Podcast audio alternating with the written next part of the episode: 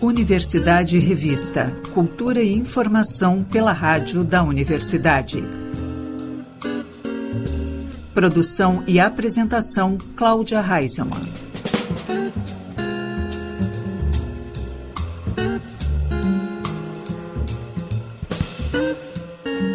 Boa tarde, ouvintes. Estamos começando Universidade Revista, Cultura e Informação pelos 1080 da Rádio da Universidade.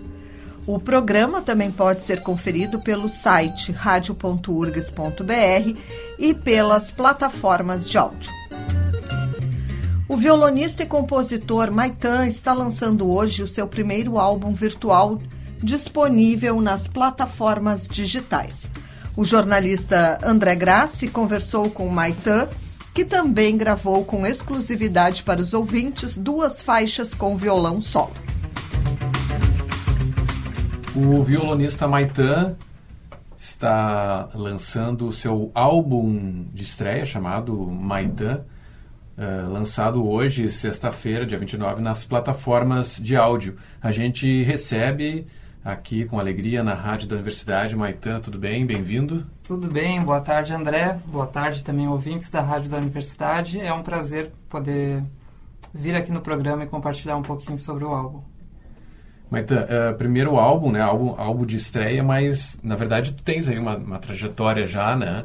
Estabelecida com alguns anos de, de trabalho, de estudo, enfim, do, da música, do instrumento, desde Canguçu, tua cidade natal, passando por Pelotas e depois Porto Alegre, né? Então a gente uh, trata como estreia, mas não é bem assim uma estreia. Estreia em termos de do álbum mesmo, né? Sim, acho que é uma estreia no sentido de digamos, eu organizar as minhas composições num, num álbum, né? Num, numa ideia, um disco de apresentação. Eu pensei esse disco como como isso, assim, uma apresentação da minha caminhada com, com o processo criativo até agora. Mas claro que ao longo do tempo já foi é, esse processo foi se desenvolvendo, né? É, também participando em outros trabalhos de colegas, também através da formação, através é, de um período com trilha sonora de teatro também, algumas experiências. Então, claro, é fruto de uma, de uma longa caminhada. Pois é, aí tu tens, enfim, uh, experiências bem diversas, influências também, imagino, mas especialmente uh, experiências diversas, de, de, de, gêneros diversos dentro da música, né? Tu uh, fizesse o bacharelado em violão na, na, Federal de Pelotas, né? E, e também compuseste trilhas, como tu, como tu falasse agora, e até que ponto isso se separa ou não na tua, no teu trabalho de composição e de interpretação também? Ah, agora eu estou aqui é, com... Agora eu sou violonista de concerto clássico, ah, agora eu sou um, um compositor de trilha, eu sou um violonista popular, ou, ou isso está tá sempre misturado aí né, no teu trabalho? É, eu não vejo muito como, como separar essas dimensões, assim acho que tudo que passa pela nossa vida vai nos formando, né? Vai, vai deixando as suas marcas e, e de fato eu passei em várias, vários tipos de coisa diferente, assim, né? Tanto tem essa formação da, da universidade, quanto tem um momento que eu é, andei mais pela música gaúcha e várias coisas nesse sentido, assim, né? Em festivais também. Também um momento dessa coisa do violão de sete cordas e de estudar um pouquinho do choro também. É, eu fui dando vários mergulhos, mas não sei, eu nunca me comprometi assim, de fato, a ficar num, num certo lugar assim. Uhum. Uhum. Então acho que essa música tem um pouco disso também, tem um pouco dessa é, de querer fazer um diálogo entre essas coisas, né? Acho que às vezes a gente a gente vê pensando né, no mundo hoje, talvez muito pouco diálogo, né? Entre coisas diferentes, né? A gente, a gente até estava falando das bolhas, né? Uhum. Como é algo que as pessoas se organizam em nichos e tal. E, e na música, às vezes, tem um pouco disso também, eu acho. E a minha ideia, no caso, é... Eu acho, eu acho que tem coisas muito boas vindo de várias bolhas, assim. A verdade é é nesse caminho, assim, né? uhum. né? Eu gosto de ouvir muita coisa diferente e, e de me envolver numa certa medida com essas coisas também. É, a gente falava de, de, das bolhas antes aqui do, da, da entrevista e eu, eu escutei, escutei né, o, o, álbum, o álbum já está disponível aí na, em, em, forma na, na, internet, né, nas plataformas digitais, né, no, até agora está é, nesse formato. Então escutei e vou te dizer o que, que me veio na, na lembrança, assim, né? Músicos que, que me vieram na cabeça, não, não só violonistas. Yamandu Costa, Borghetti, Vitor Ramil, Bebeto Alves em algumas das, das facetas dele, né? Uhum. Uh, então, assim, tem um, uma espécie de bolha que não é bem bolha. Claro, a gente está falando aí de, na maior parte, gente do Rio Grande do Sul, né? Mas também gente que tem o seu trabalho permeado por diversas coisas, né? Sim, com certeza. É, acho, acho que tem esse ponto de, de convergência, assim, essa ideia de pensar a música a partir do Rio Grande do Sul, né? Que é uma coisa que, que tá no, na vivência de todos esses que tu, que tu comentou e, de fato, assim, todos, todos eles eu já ouvi, já conheço em grande parte a obra, assim. E Bom, acho que é uma questão que é sempre a gente sempre tenta se entender, né, a partir de algum lugar, assim, né, o lugar que a gente cresceu, é, as pessoas que, que fazem parte do mundo à nossa volta, né, elas têm uma característica que é influenciada por, por um, n coisas, né, que seja toda a história que formou aquele lugar, é, quanto o clima, né, que é uma coisa que também o Vitor Ramil pensa muito sobre isso, né, sobre essa coisa é, do frio, né? Da gente ser um estado frio, mas dentro do Brasil, que é um país tropical. Uhum. E, e, e, como que a gente dialoga com essas duas coisas, né?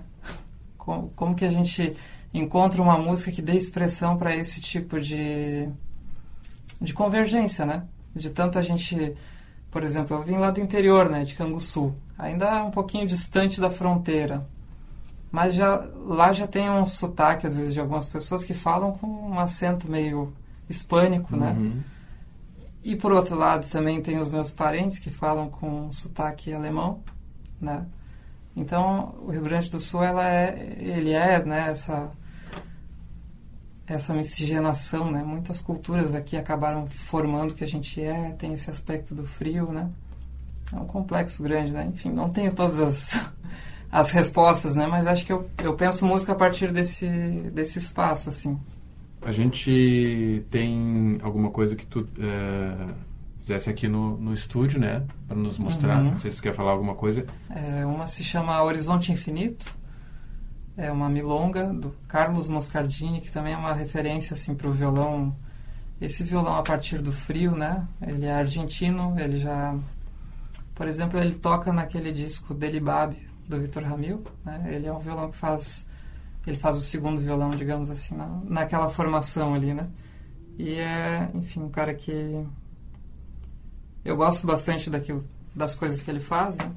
E acho que essa música tem bastante a ver também com a sonoridade que eu que eu busco.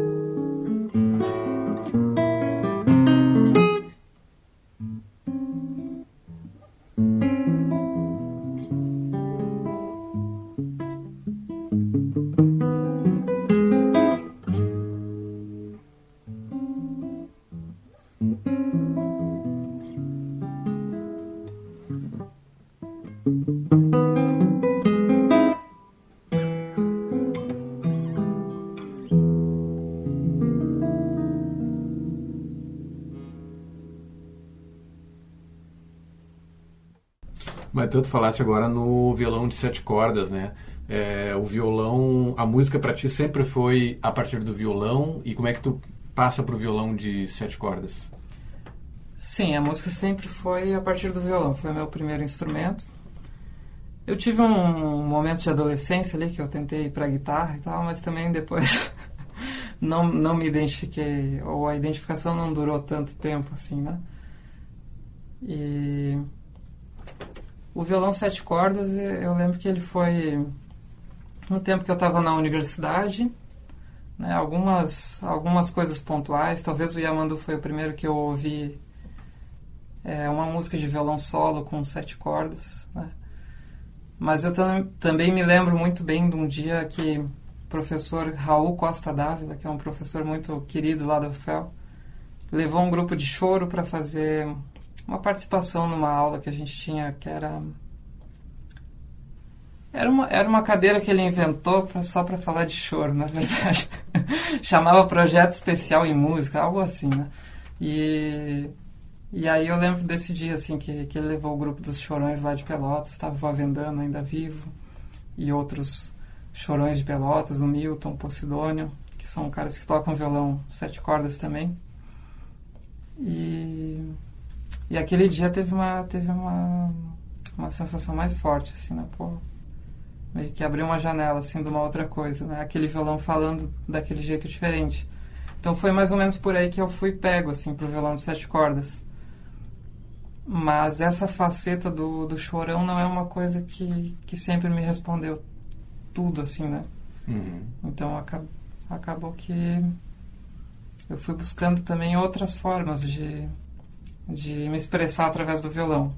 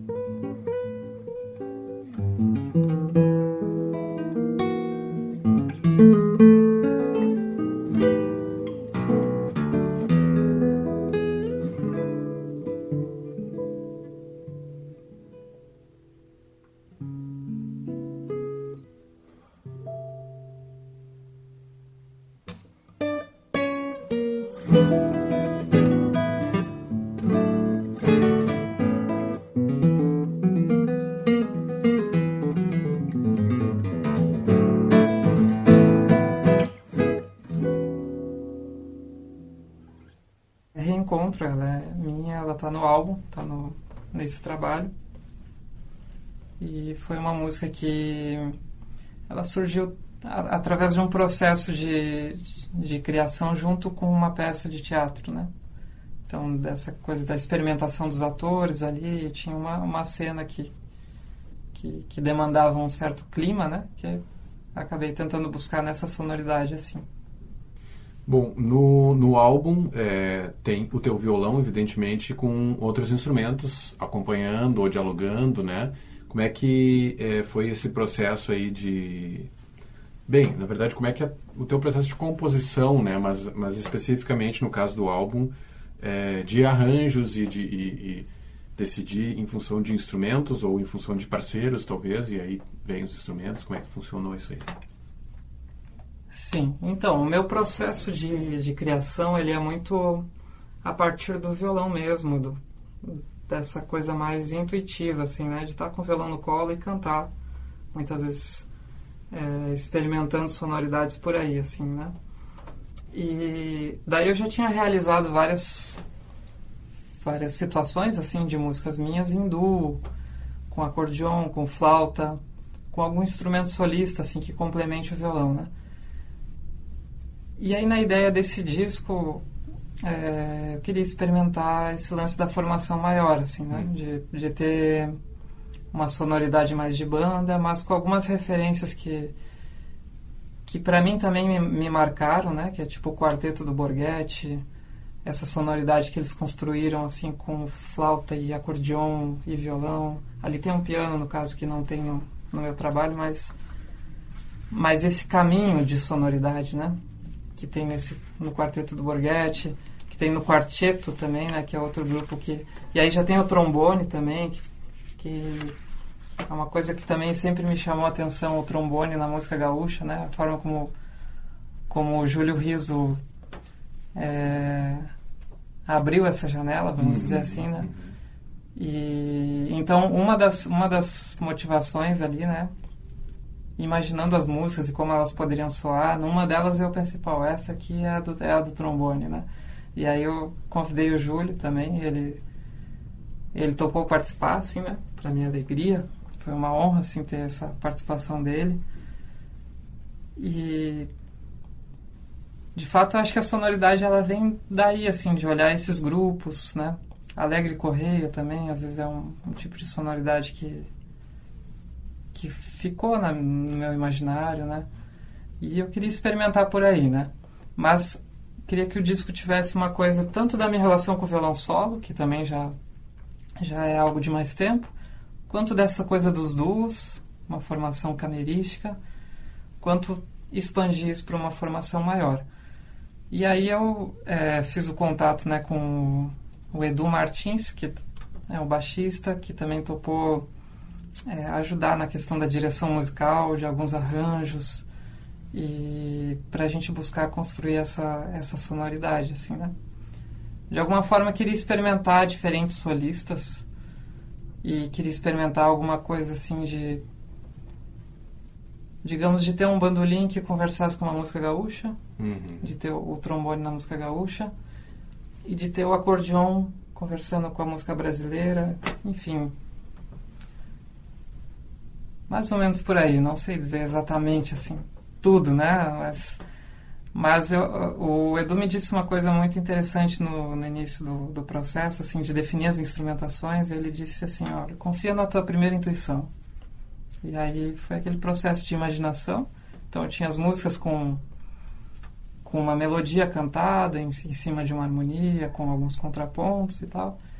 E fazendo um processo de imaginar qual, qual a voz que ia falar melhor aquela melodia, assim, né? Qual instrumento que ia que é entregar melhor aquele texto, né? Foi mais ou menos por aí. Maitã, o álbum Maitã está eh, uh, disponível então a partir de agora na, nas plataformas digitais, por enquanto, mas está previsto aí talvez uma uma versão física dele e uhum. também shows né, de, de lançamento agora nos, nas próximas semanas, próximos meses.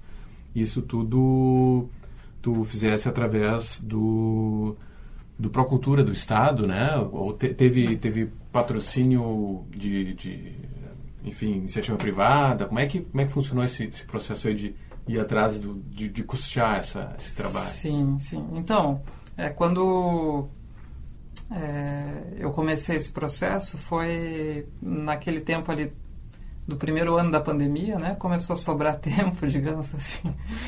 E, e também começou e, a vir uma necessidade de falta de recursos. Né? Exato. É. E aí nessa, né? Então vem aquela coisa de buscar uma uma possibilidade, um caminho, né? E ao mesmo tempo as músicas foram amadurecendo também naquele tempo e aí achei que era o caminho. E aí eu estudei algumas possibilidades e por fim achei que era o melhor caminho fazer através do, Malic do Rio Grande do Sul, né? Que é o o financiamento através do Procultura, né, do governo do estado do Rio Grande do Sul, e, e que ele funciona através de dedução fiscal. Então, uhum. fiz o projeto e depois fui atrás da, de patrocinadores. Então, a gente tem os patrocinadores a Biri Refrigerantes, Tordilho Alimentos e Aços Favorite. E, por fim, a gente tem também um apoio da TVA e FM Cultura de divulgação. Então, esse foi foi o caminho assim de viabilizar, né? Eu acho que é, é um tipo de projeto, um, um, mecanismo muito importante. Na verdade, ele é em grande parte um recurso público, né? E através desse mecanismo de dedução fiscal. Né? Uhum. Sim, não é financiado diretamente pelo Estado, mas sim com as deduções, né? através das deduções. Muito bem, e a gente pode esperar aí para quando esses shows de, de lançamento, disco, é, disco físico seria um CD? Isso, isso é, mesmo. Isso, é, nós já temos alguma data ou por enquanto vamos escutando nas então, plataformas? Então, a gente está trabalhando firme aí para tentar montar essa agenda. É, em princípio, a previsão é ali para a primeira quinzena de dezembro. Se tudo correr bem, se as datas fecharem, né? Aqui em Porto Alegre, inclusive. Inclusive em Porto Alegre, Camacuã, Pelotas e Canguçu. Ok, obrigado, Maitan. Então ficou o convite aí para os ouvintes, né? De é, é, isso aí a gente pode escutar nessas plataformas, Spotify e tal, essas mais conhecidas. Isso, é, em princípio é para estar tá em todas as plataformas, inclusive uhum. YouTube, né? E pode escutar à vontade. Eu vou ficar muito contente, né, com com a escuta de cada um. Né? É, de fato, gostaria né, que, que, a, que a música possa fazer sentido para quem fizer. Né? Essa música instrumental é feita com, com carinho, com cuidado e com, com humanidade, né? Talvez dê para dizer assim. Certo. Obrigado, Maitan. Eu que agradeço. Muito obrigado pelo espaço, André. Parabéns pelo programa e obrigado por, por essa nossa conversa, assim, né, por poder comentar e divulgar um pouco sobre o processo do álbum.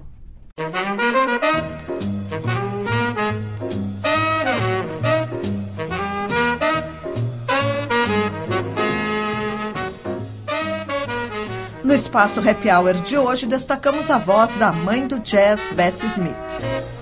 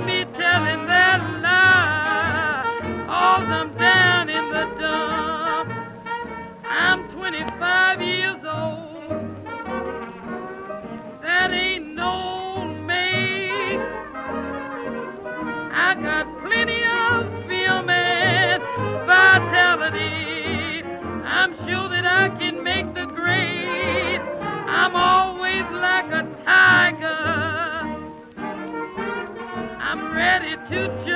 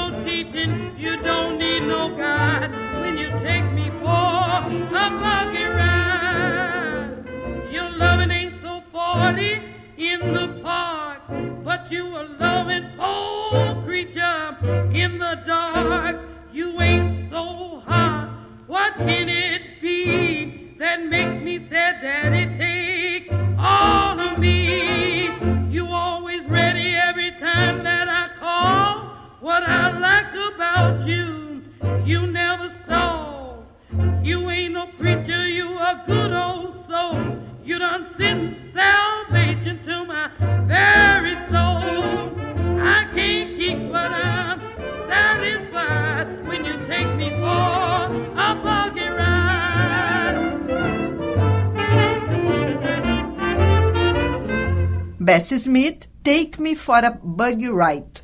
Antes foi I'm Down in the Dumps. Ney Mato Grosso traz novamente a Porto Alegre o show Bloco na Rua. Nesta sexta-feira, às nove da noite, ele vai estar no Auditório Araújo Viana para apresentar o espetáculo que conta com canções de compositores como Sérgio Sampaio e Raul Seixas. Os ingressos estão disponíveis na plataforma uhu.com. O Teatro do Bourbon Country também recebe nesta sexta-feira a cantora Madeleine Peirot para apresentação única na série Jazz All Night. A vocalista revisita sucessos de sua trajetória e apresenta a turnê The Best Of, um documento vivo de suas metamorfoses artísticas. Os ingressos seguem à venda pelo site Uhu. A cantora norte-americana, que já foi chamada de Billie Holiday do século XXI, alcançou sucesso internacional com seu segundo álbum Careless Love, de 2004. E desde então ela vem consolidando sua sonoridade, que parte do jazz e do blues para incorporar elementos de folk, soul funk e música pop. No repertório, ela traz canções de Leonard Cohen, Bob Dylan e Edith Piaf.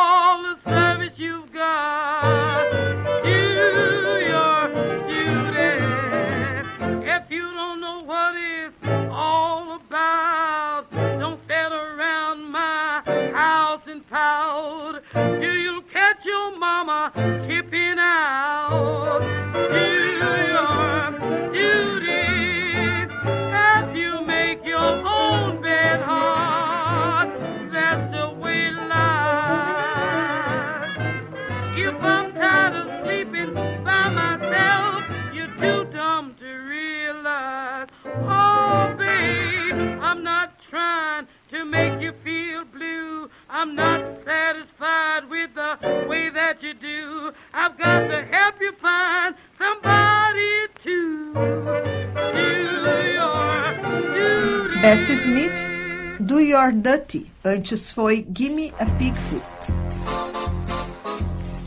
Com um toque arquitetônico sobre os tempos difíceis da pandemia, a exposição O que se cala ocupa a Galeria de Arte Nieto.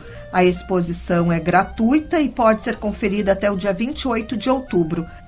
Mais detalhes sobre esta exposição na reportagem de Jennifer Tainá. As mais de 30 obras da exposição O que se cala já estão disponíveis para visitação na Galeria de Arte Nieto. E para falar mais sobre o assunto, eu, Jennifer Tainá, estou reunida com a pintora Ângela Onibene. Seja bem-vinda, Ângela. Obrigada pelo convite. Bom, Ângela, vamos começar falando já o que, que se cala. Com- Sobre o que, que é essa exposição? Ah, ela surgiu ah, em função da pandemia, assim, eu, eu fiquei com aquela eu fiquei observando o que estava acontecendo, assim, né? Quantas pessoas estavam ah, mais fechadas, isoladas, muitas sofrendo com a, com a solidão, assim, com a separação dos outros, outras ao contrário, se aproximaram mais. Então teve uma mu- mudança, assim, eu acho. ah, nas pessoas em geral, assim, no mundo todo, né? Não só aqui, mas eu observei muito aqui ahn, esse período. E aí eu fui desenvolvendo ahn, uma... um- Comecei com esse estudo de, de rostos de pessoas, porque eu trabalho mais com a, com a pintura até abstrata. Mas eu sempre estou estudando desenho, adoro desenho, acho que o desenho faz parte. Tanto é que eu sou formada em arquitetura, na verdade, eu não sou formada em artes. A minha formação é arquitetura. E eu ahn, sempre estudo e estou tentando sempre aprimorar o desenho, porque eu acho que a partir do desenho eh, é o fundamental para tudo, né, na arte. E, e acabou que foi surgindo, acabou surgindo essa série com essas formas mais ahn, ahn, menos abstratas, né? Um, tipo, um- uma mistura de abstrato com, com, com a pintura mais figurativa. Então ficou, eu acho que não ficou um figura- figurativo, ficou um figurativo meio, meio, meio estilizado, assim, digamos.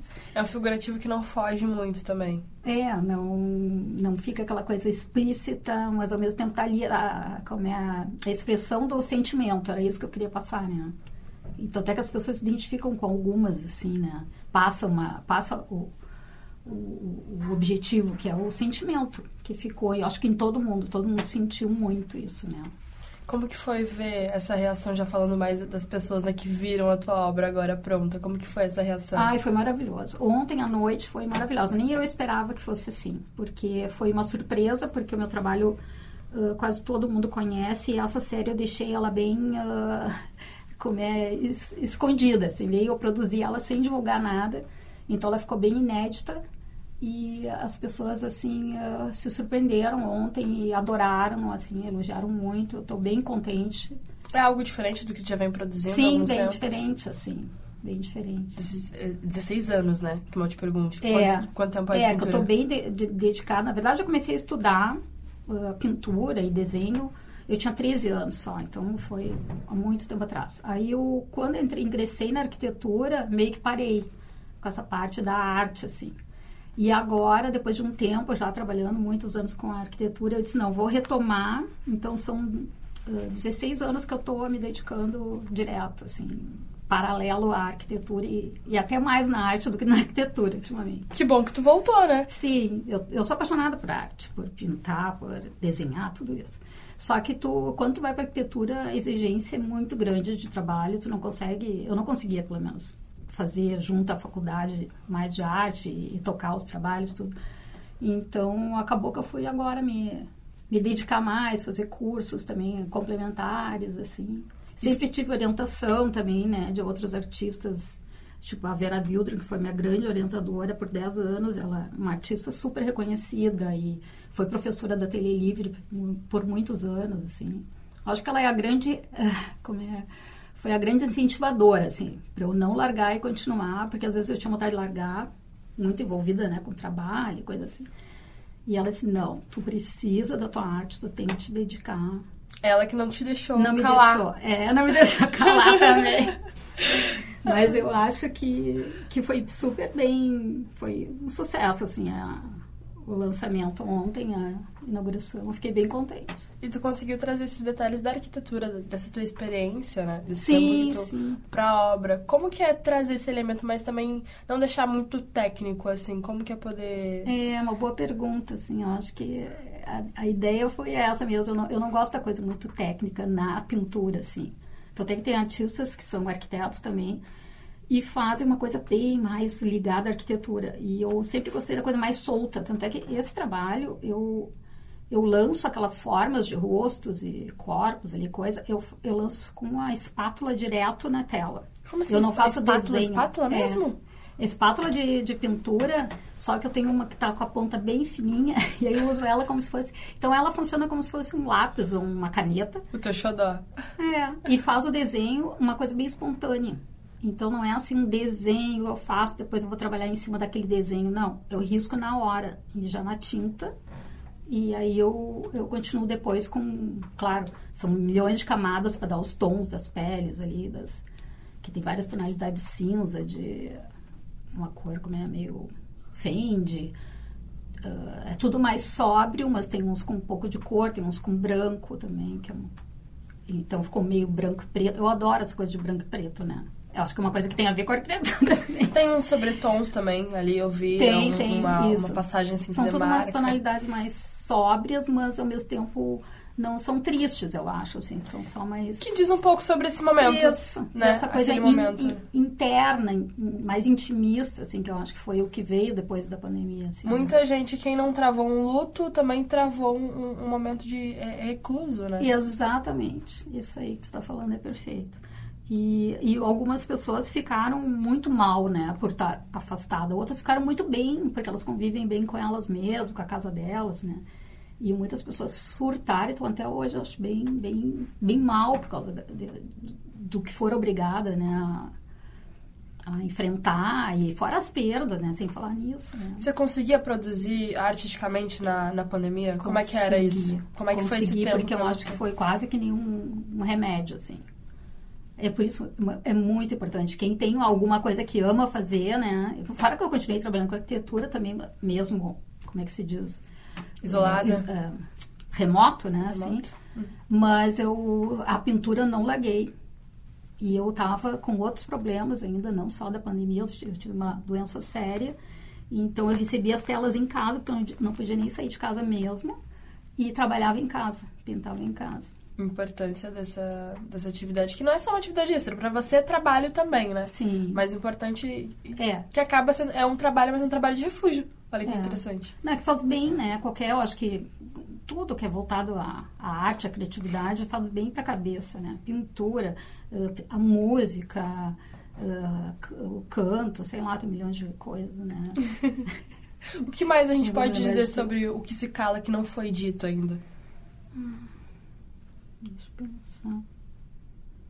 Não sei que todo mundo tem que ir lá olhar, tem que ver, conhecer a exposição, porque assim, ó, tu vê fotos é muito diferente do tu ver a, a tela A com os olhos. Ontem as pessoas comentaram muito isso. Que já tinham visto foto, convite, né? Tem uma das telas que tá no convite, outra tela saiu já no jornal e coisa.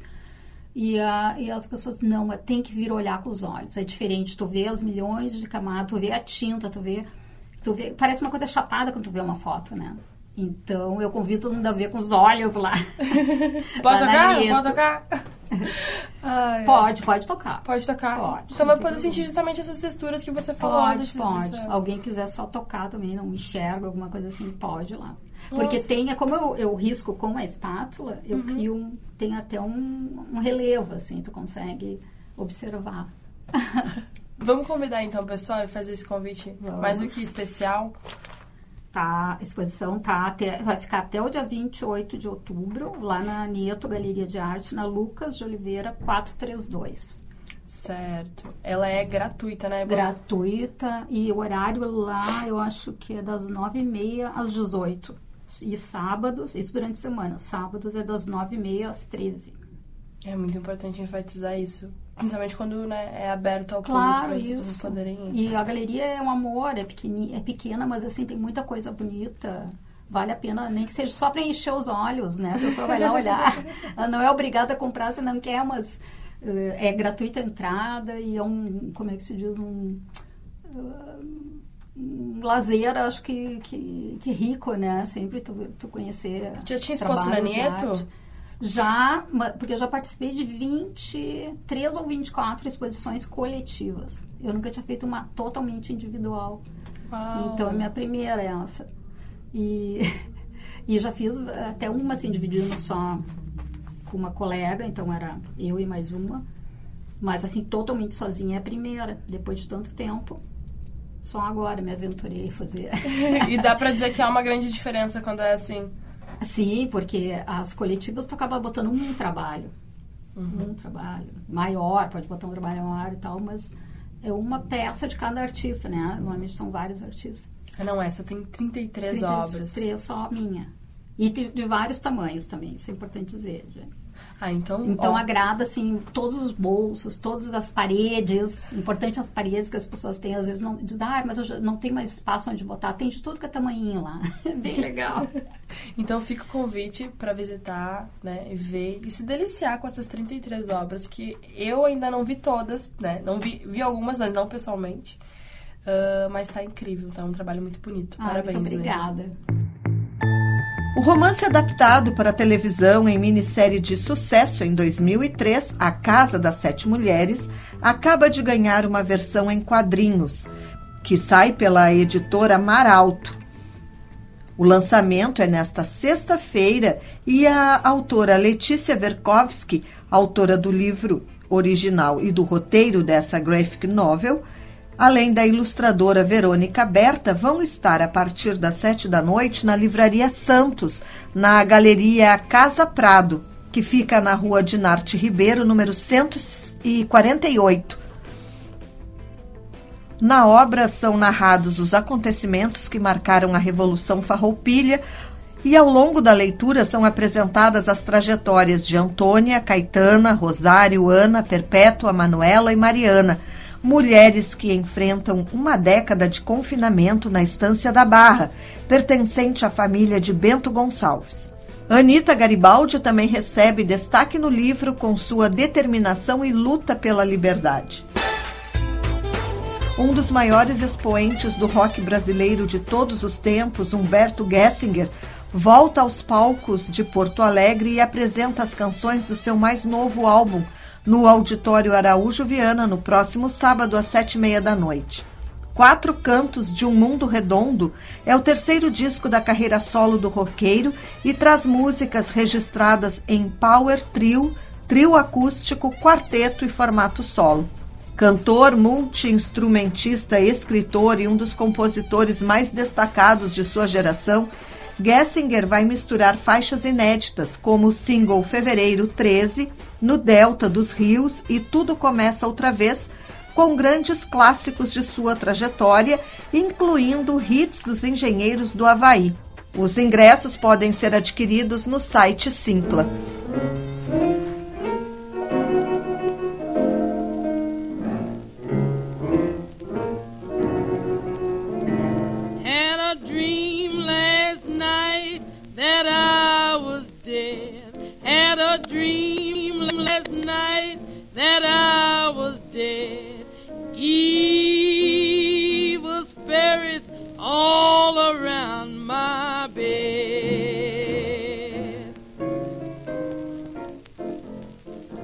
devil came and grabbed my hand. The devil came and grabbed my hand. Took me way down to that red hot land. Mean blue sparrows stuck their forks in me. Mean blue sparrows stuck their forks in me made me moan and groan in misery. Fairies and dragons spitting out blue flames. Fairies and dragons spitting out blue flames. Showing their teeth, for they was glad I came.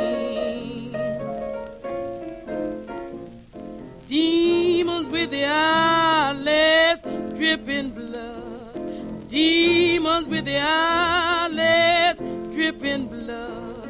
Dragging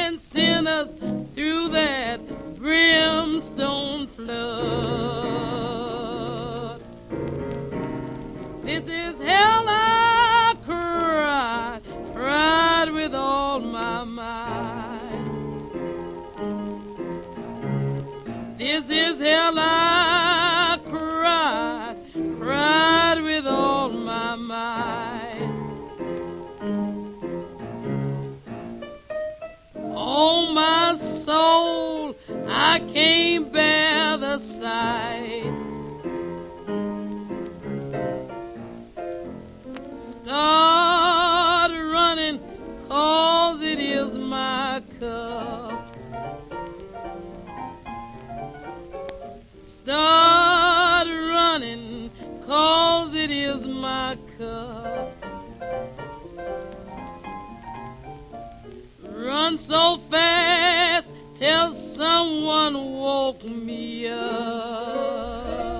Bessie Smith, Blue Spirit Blues. A equipe educativa da exposição Ciron Franco Armadilha para Capturar Sonhos oferece nos próximos três sábados pela manhã uma sequência de visitas temáticas interdisciplinares baseadas nas discussões políticas e históricas elaboradas pelo artista goiano Ciron Franco em suas pinturas. Os encontros ocorrem sempre às 10h30 da manhã no Farol Santander de Porto Alegre, com entrada franca mediante inscrição prévia por formulário. Em virtude das obras de restauração do viaduto da Borges de Medeiros, a Galeria Escadaria vai migrar para o pier da usina do gasômetro. Com isso, a exposição Animais, que inaugura neste sábado às quatro da tarde, passa a ser no novo endereço. A visitação ocorre diariamente, 24 horas por dia, até o dia 4 de dezembro e a entrada é franca.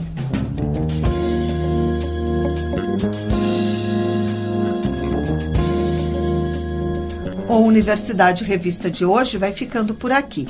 O programa teve produção e apresentação de Cláudia Heinzelmann. Na técnica, Jefferson Gomes e Vladimir Fontoura. Seguimos até a Voz do Brasil com Bessie Smith. Estamos ouvindo Foolish Man Blues. O Universidade Revista volta na próxima segunda-feira, às seis da tarde, aqui pelos 1080 da Rádio da Universidade. Até lá e um bom fim de semana.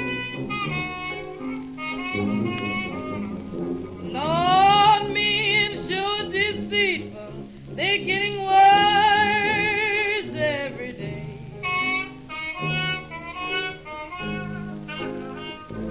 Acting like a bunch of women. They just gabbing, gabbing, gabbing away. There's two things got me puzzled. There's two things I can't understand.